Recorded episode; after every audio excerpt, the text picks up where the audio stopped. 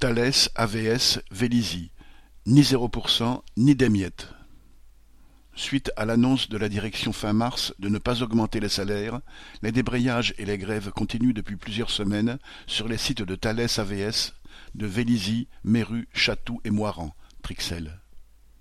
Sur le site de Vélizy, les travailleurs sont entre cent et cent vingt à débrayer quasiment tous les jours, plusieurs heures, équipes du matin et du soir confondues.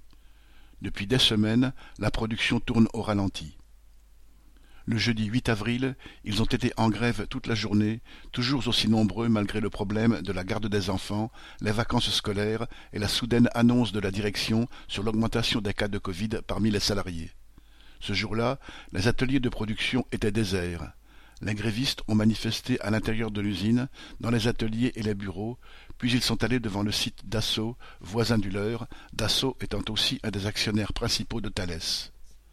Ce même jeudi, quatre travailleurs du site de Méru sont venus apporter leur soutien et raconter leur mobilisation commencée le 25 mars. Après avoir découvert que la direction faisait sortir la production de nuit, ceux-ci ont décidé d'occuper leur usine, jour et nuit, pendant une semaine. Ils ont été applaudis par tous les grévistes de Vélizy. Le lendemain, la direction, qui avait d'abord proposé 0,65% d'augmentation, puis est allée à 0,7%, a déclenché des réactions immédiates. Devant un haut responsable du groupe, les travailleurs ont lancé Vous vous foutez de nous. Vous nous avez craché à la figure avec vos 0%. Un nouveau débrayage a été prévu dès le lundi matin suivant.